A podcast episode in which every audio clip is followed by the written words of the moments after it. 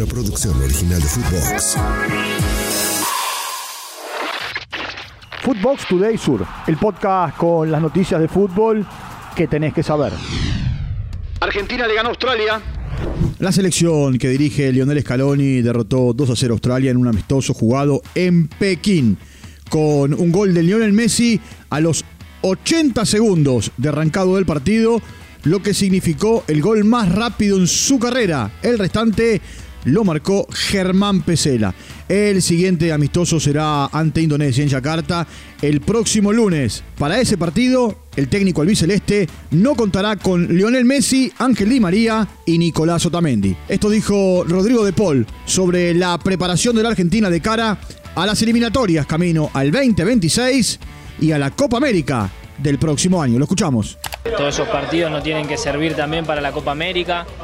Eh, creo que pensar en la Copa América no sería lo más correcto. Tenemos que ir, que ir otra vez eh, agarrando la dinámica. Eh, hay caras nuevas, los equipos nos quieren ganar, así que todos esos partidos nosotros los tenemos que aprovechar un montón y no, y no pensar más allá porque creo que sería un error. También habló Giovanni Lochelso respecto al buen ambiente que hay en el equipo y dio su punto de vista con relación a la nueva aventura de Messi en la Major League Soccer con el Inter Miami. Lo escuchamos. Ahora Leo sabemos que, que tomó esa decisión, pero bueno, la verdad que, está a un nivel que, que nos hace disfrutar, nos hace disfrutar a todos. En la cancha te hace todo, te hace todo mucho más fácil. Se viene una nueva aventura para él y, y bueno, obviamente que desearle todo lo mejor y, y, bueno, se vienen cosas lindas por delante. Destacan el debut de Garnacho. Emiliano Martínez, el arquero del seleccionado argentino, y Lionel Scaloni, el entrenador del albiceleste, reconocieron y alabaron el partido de Alejandro Garnacho en su presentación con el seleccionado campeón del mundo. El jugador del Manchester United ingresó en el minuto 74 en lugar de Nico González. Escuchemos a Dibu Martínez y a Lionel Scaloni. Ah, es un chico, la verdad, muy, muy humilde. Eh, la verdad, vino, trabaja, no, no es de hablar mucho, eh, entra con muchas ganas de jugar. La verdad es, un, es una pequeña estrella que ojalá nosotros lo ayudemos a moldarlo y que nos dé muchísimo como nos dio Angelito Di María. Ah, bueno, hay que, hay que ir paso a paso, le dimos los minutos para que se vaya encontrando, no, no tenemos que apresurarnos. Eh, hay jugadores eh, de nivel también eh, que hoy no han entrado, pero estamos ilusionados como, como, como todo el resto. Eh, la idea es darle minuto a todos los chicos y que se vayan acoplando, sin olvidarnos de los que, de los que están, ¿no? Muestran respeto al loco Bielsa.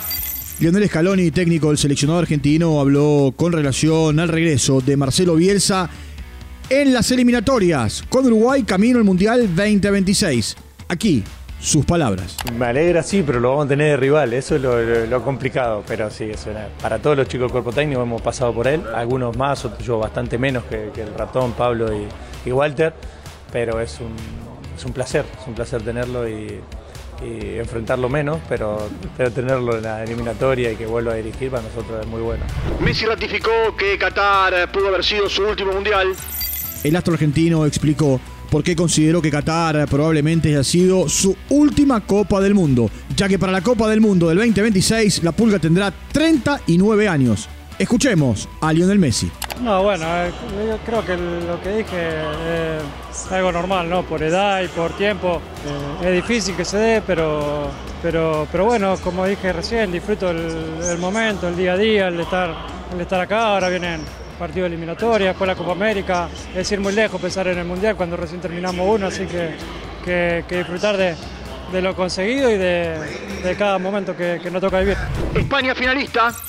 La Furia Roja disputará el título de la UEFA Nation League al derrotar 2 a 1 a Italia. Jeremy Pino abrió el marcador para los españoles en el minuto 4, pero para los italianos a los 11 llegó el gol de Ciro Inmóvil de penal.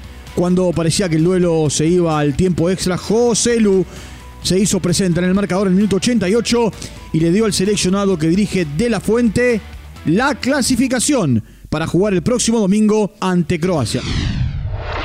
Footbox Today Sur. Una producción original de Footbox.